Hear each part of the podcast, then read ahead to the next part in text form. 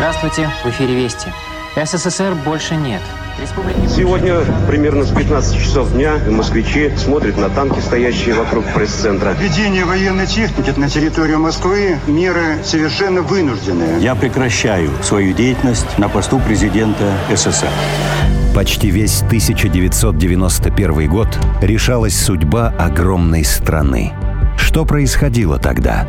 Крах империи или развал совка? Трагедия или закономерность истории? Мы решили задать эти вопросы тем, кто хорошо помнит тот переломный год. Тогда 25-летние молодые люди, подготовленные советской системой к распланированной на пятилетки жизни. Им пришлось учиться мыслить по-новому, менять профессию или даже страну. Личные истории, успехи и падения на перекрестке двух времен.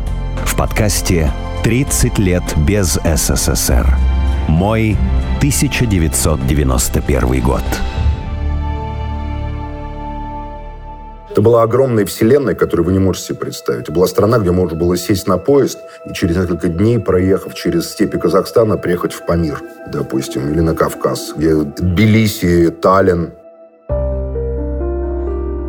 В юности все деревья кажутся большими, страхи маленькими.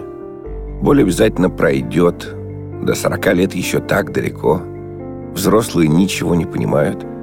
Все друзья до конца жизни – а после первой любви будет и вторая, и третья. Еще нет строгих привычек, обязательств. И год состоит из 365 дней, которые не сливаются в одну неделю.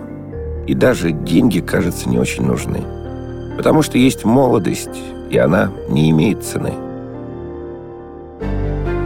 Это подкаст «30 лет без СССР», где мы рассказываем истории о людях, которые родились выросли в Советском Союзе – но жить им пришлось в другой стране. Герой нового выпуска – журналист и политик Максим Шевченко. Для него жизнь в Советском Союзе разделилась на два мира. Один официальный, где были родители, комсомол, лозунги, институт и понятная карьера после. И второй – его личная вселенная, вне советской системы и правил, с постоянной внутренней забастовкой против несправедливости той самой системы, с вызовом против тех самых правил. После школы он поступил в Московский авиационный институт, но не потому, что хотел быть конструктором или инженером. В МАИ была военная кафедра. Военные кафедры оставили только, по-моему, в четырех или пяти московских вузах технических. МАИ, МВТУ, физтех, в университете. Второй момент. В МАИ у меня работала мама, преподавала. И это было рядом с моим домом. Я жил на Песчаной, а МАИ на улице Памфилова. Мне пешком было туда 15 минут идти просто-напросто. И третий момент мне было все равно. Я после второго курса уже точно понял, что это вообще не мое. Я происхожу из семьи физиков и преподавателей. У меня дедушка доктор был педагогических наук и был одним из крупнейших специалистов в методике преподавания физики инженеры меня натаскивали на эти всякие физмат-дисциплины. 8, 9, 10 класс. При этом я учился в спецшколе с немецким языком. И при этом, ну, я расхожу из семьи московской интеллигенции, то есть там театры, консерватория, вечера для юношества, филармония, концертный зал Чайковского. Это все было для меня обычным. Там зеленое собрание Чехова, сиреневого Мапасана – Советское общество состояло из рабочего класса, крестьянства и прослойки интеллигенции. К ней относили работников умственного труда, ученых, поэтов, музыкантов, писателей, педагогов и врачей. Еще была партийная номенклатура, так называемая элита или правящий класс в СССР. Те, кто занимал различные руководящие должности в стране. Их назначала правящая коммунистическая партия. У нас были одни мальчики практически. У нас на четвертом факультете из, по-моему, 400 примерно студентов, девочек, наверное, было человек 20. Остальные были мальчики, поэтому сами можете представить, какая у нас была жизнь. У нас был полувоенный вуз с военной кафедрой. Девочки быстренько все повыходили, естественно, замуж в такой толпе.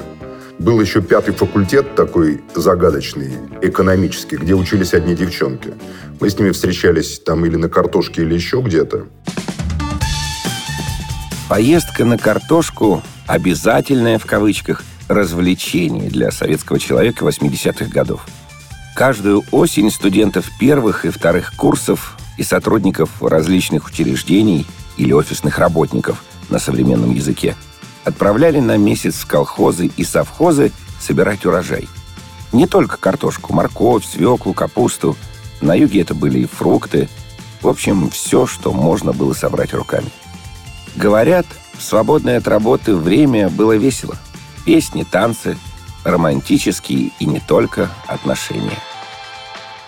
Это было по-своему интересно тем, что это был первый опыт протеста, хорошего социально-политического протеста. Вот на картошке в конце мы где-то узнали про тарифы, что, как, значит, если ты грузишь вот эти огромные такие прицепы КАМАЗы, мы их назвали крокодилы. Это тяжелая работа такая, мужская.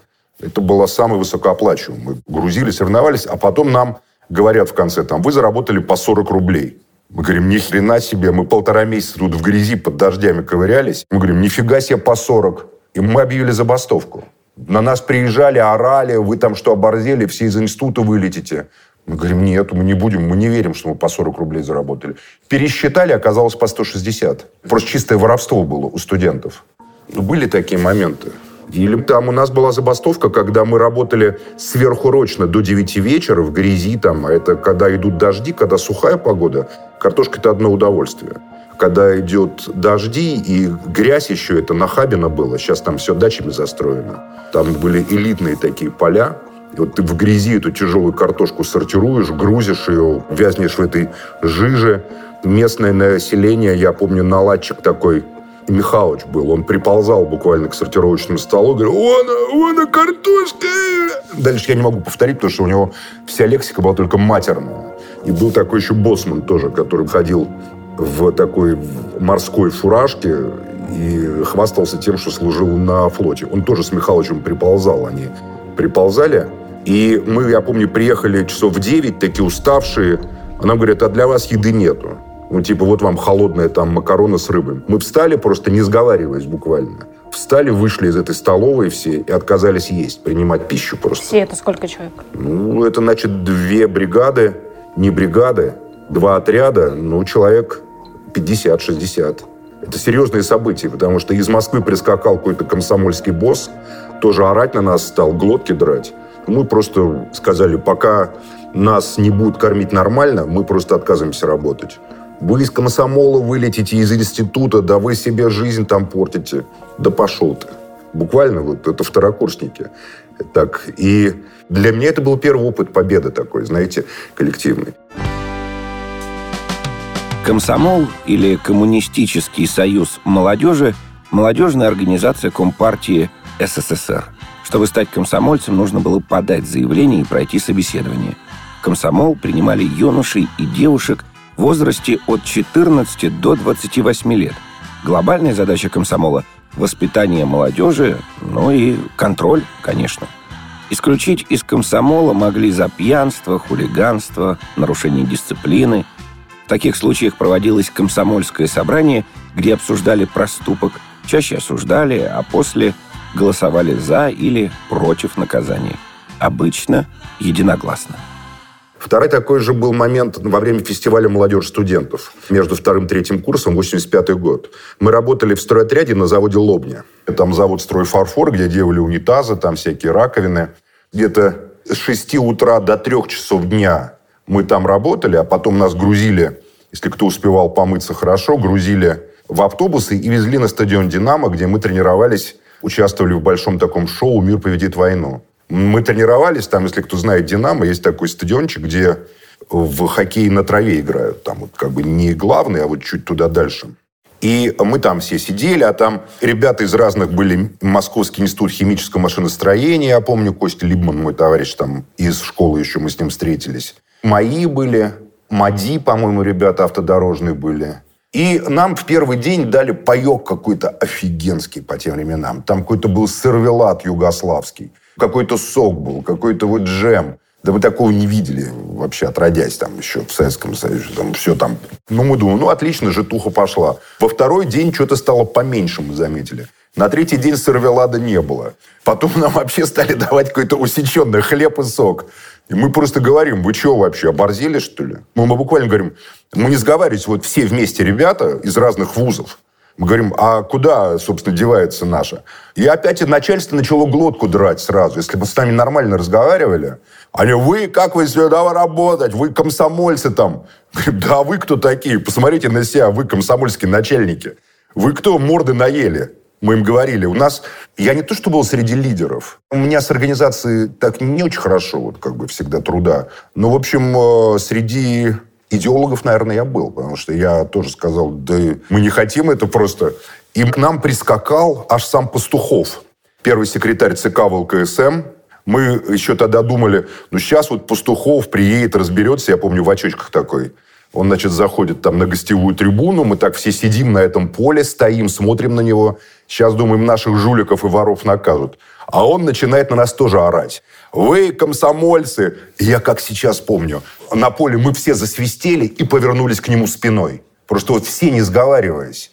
Там было порядка 200, наверное, человек с лишним. Просто спиной все встали.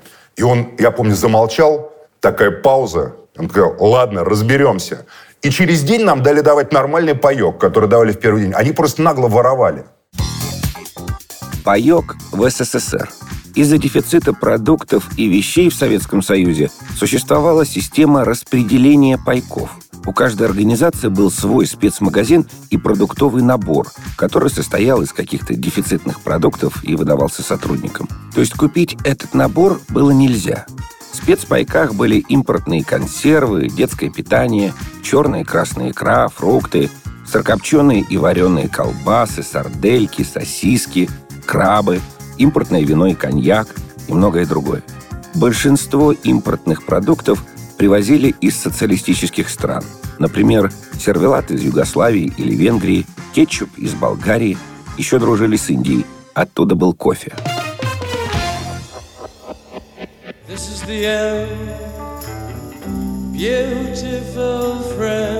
Когда я впервые услышал песню Джима Моррисона «The End» с какой-то стареньким магнитофоном, у меня бесповоротно изменилось сознание. 86 год.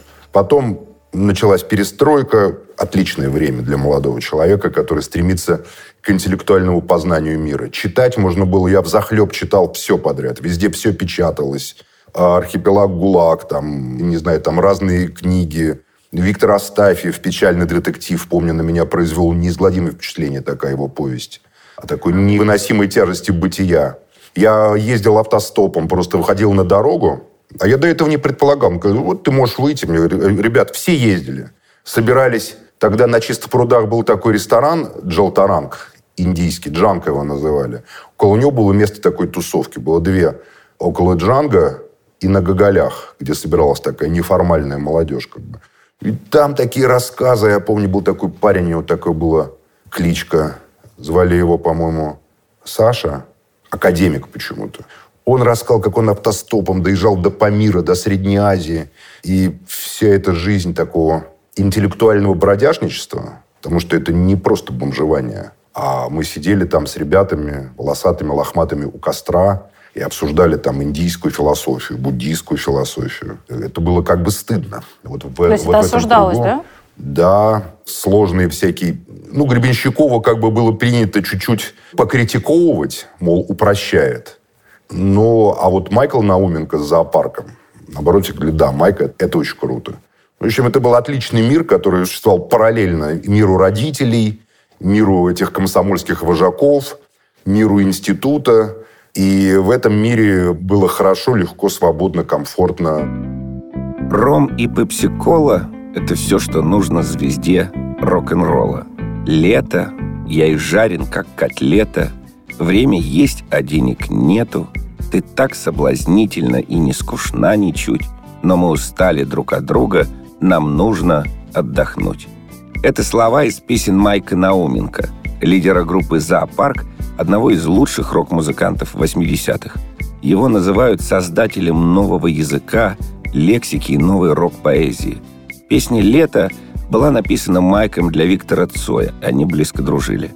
Майк Науменко умер 27 августа 1991 года. Ему было 36 лет. Лето. Недавно я услышал где-то, скоро прилетит комета, и что тогда мы все умрем.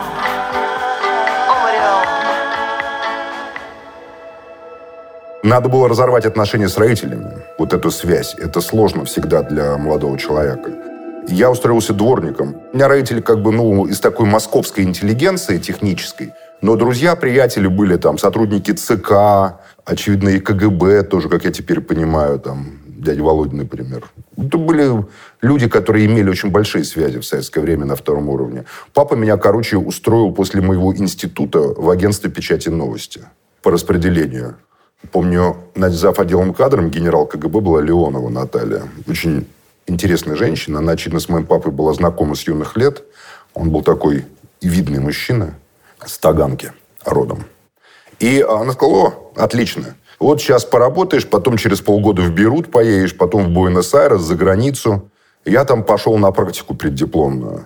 Я помню, как я пришел домой и сказал папе, в этом ГБшном гнезде моей ноги не будет. Как папа кричал, боже, как мама плакала. Я взял свою машинку, Томик Цветаевой, Мандельштама, погрузил в рюкзак и ушел просто из дома. Да ты Куда никем ушли? не будешь, да ты будешь бомжом. Я просто на улицу ушел. А потом я вспомнил, что мне какой-то приятель говорил, что если ты устраиваешься дворником, то тебе дают комнату. Я шел, и в районе Малого Левшинского, в районе Арбата, с рюкзаком, машинка за спиной. Я там зашел, говорю, Жек, я зашел, сидят, значит, женщины. Говорю, вам дворники не нужны? О, говорит, как раз нужны. А комнату даете? Даем, только там будешь не один жить, а еще там будут два дворника. Говорю, ну, давайте попробуем. В итоге я жил один. Это была огромная комната в доме Луначарского на улице Веснина. Это, по-моему, денежный теперь. Между денежным и ружейным перекресток. Супер дом с окнами на МИД. Я был последний этаж. Потом там очень интересно, там кино снималось, там, потому что так получилось, что друзья были из ВГИКа. Я доучивался в МАИ, а реально проводил время в ВГИКе, там, со студентами Литинститута, музыканты из консерватории, все рядом было. Когда я ушел, это был дикий скандал, мы с тобой не общаемся. Через полгода были как шелковые просто. Когда я приезжал, папа, мама, ну, мама вообще добрая у меня очень. Папа такой суровый. Ну, через полгода, господи, сын приехал. Видит, что не алкоголик, не наркоман. Ну, я к ним приезжал, да. А я еще на даче. Дача, она была ну, такая советская дача. Правда, она под Мытищами, Челюскинская, поселок старых большевиков. У меня прадед был старый большевик. Получил уже в 40-е годы в конце дачу. И я туда приехал, когда мне надоело быть дворником в 91 году. Просто надоело. Я помню, однажды я два года жил в этой квартирке комнате на улице Веснина, а потом однажды выпал снег, и я понял, нет, это все надоело. Я в декабре, также взяв машинку, книжки, любимый рюкзак, заехал и сказал, пап, дай ключи. А папа как раз ОГВ поставил, газ туда провели, трубу. Там можно было зимой бывать. До этого там был холодный дом. Я поехал, значит, с Ярославского вокзала 37 минут на электричке. Я помню, последней электричке приехал. Час 17 она уходила где-то под два часа ночи приехал туда, а абсолютная тьма, идешь лес, только, говорит, огонек, там правление, сторож. Сейчас там все-таки дома супер-пупер. Тогда просто этот проспект старых большевиков, знакомый мне, конечно, с детства, с малолетства. Я помню, я так зашел, две комнаты, газ включил, все прогрелось, я пошел за водой. Колонка, в которой я ходил за водой, она замерзла. Мороз 30 градусов был. Я километра за два шел за водой. Ну, я там счастливо очень жил. Отлично. В этом лесу заснеженном. С своими книгами. Денег не было.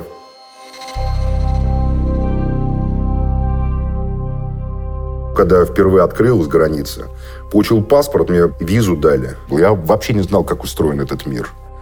Я попал в Париж там, с 20 франками в кармане. Мне было интересно, потому что для меня это было вот... Мы же в СССР жили в таком культурном мыльном пузыре. Мы создавали каждый в СССР, вот в позднем Советском Союзе, когда уже все начало разваливаться, это внешнее, и создавал мир для себя. Если ты хотел, ты мог жить в рок-клубе. Хотел, там, жил с наркотиками. Хотел, жил со спиртным. Хотел, жил в религии. Хотел, там, работал до опупения. Хотел, занимался форцовкой. Хотел, жил в философии у меня вот это вот вся моя, вот это вот Банюэль, Камю, посторонний, моя любимая книга, Бертран Блие, Ну, в общем, вот вся эта французская это вдруг все стало реальным, понимаете? Там набережный Туманов всякое, Депардье, которого я обожал просто. Потом я с ним познакомился -то вообще. В СССР нельзя было свободно выехать за границу. Только в командировку или по работе, как стюардессы или моряки, например. Еще выдавались туристические путевки, в основном в дружественные соцстраны. Загранпаспорт для таких поездок был одноразовый. Его давали ровно на срок поездки. Перед этим нужно было собрать кипу документов, получить характеристику положительную от партийной организации, пройти проверку в КГБ. В общем, ездили единицы. А в какой момент вы поняли, что Советский Союз распадется? В 91-м. Оказалось, я был около этого туннеля, около Белого дома. Я все время оказывался в таких местах. Когда прошла демонстрация по Красной площади, я был тем, кто впереди шел с трехцветным флагом этим российским. Я ничего не понимал, и было ощущение, что что-то такое давящее, тяжелое исчезло. Я не понимал социально-экономических предпосылок, я не понимал тогда плюсов социализма, которые я сейчас понимаю.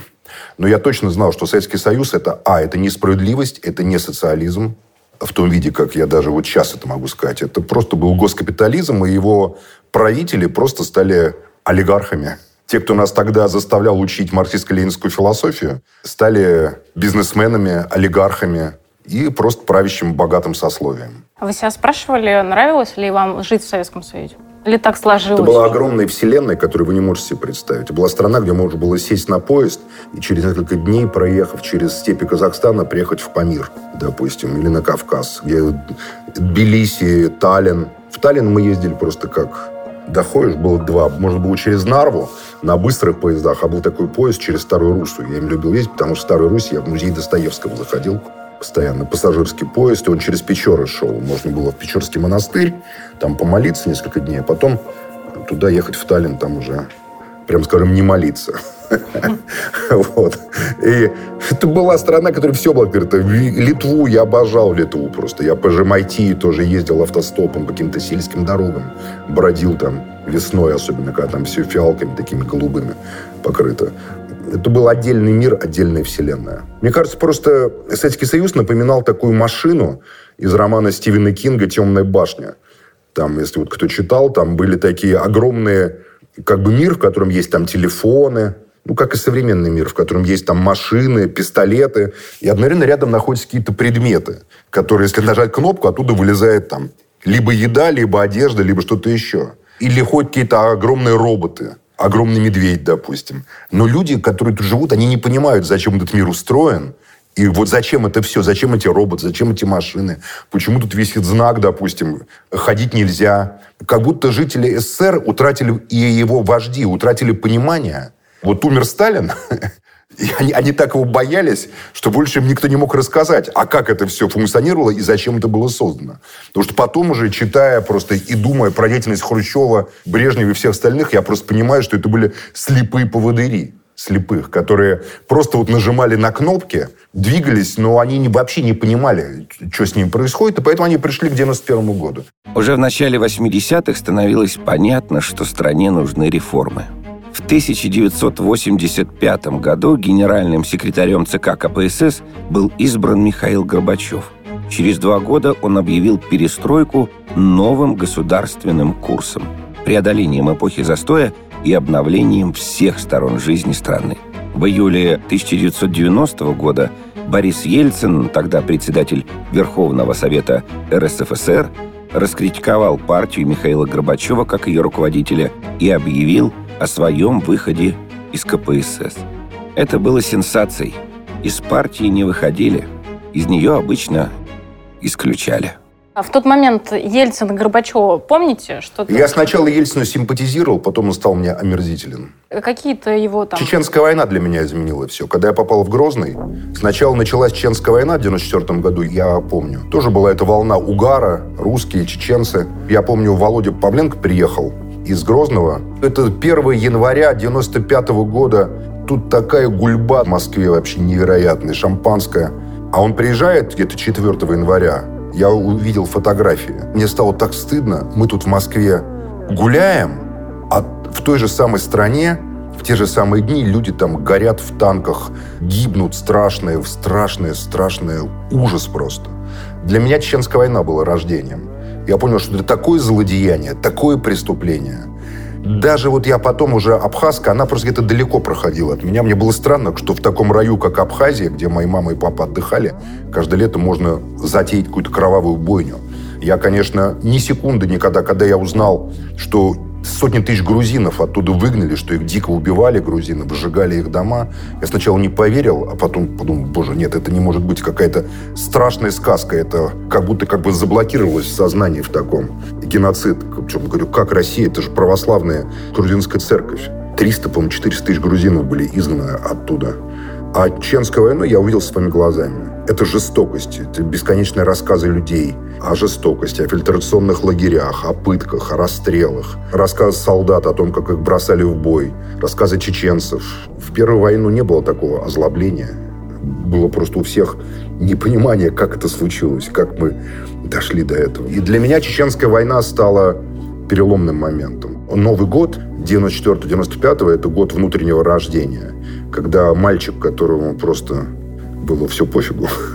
Было просто интересно жить, исчез. И на его место пришел вот Максим Шевченко, которого вы знаете. Я знаю, что в жизни есть воплощенное реальное зло, реальная несправедливость. Это подкаст «30 лет без СССР», где мы рассказываем истории о людях, которые родились и выросли в Советском Союзе, но жить им пришлось в другой стране.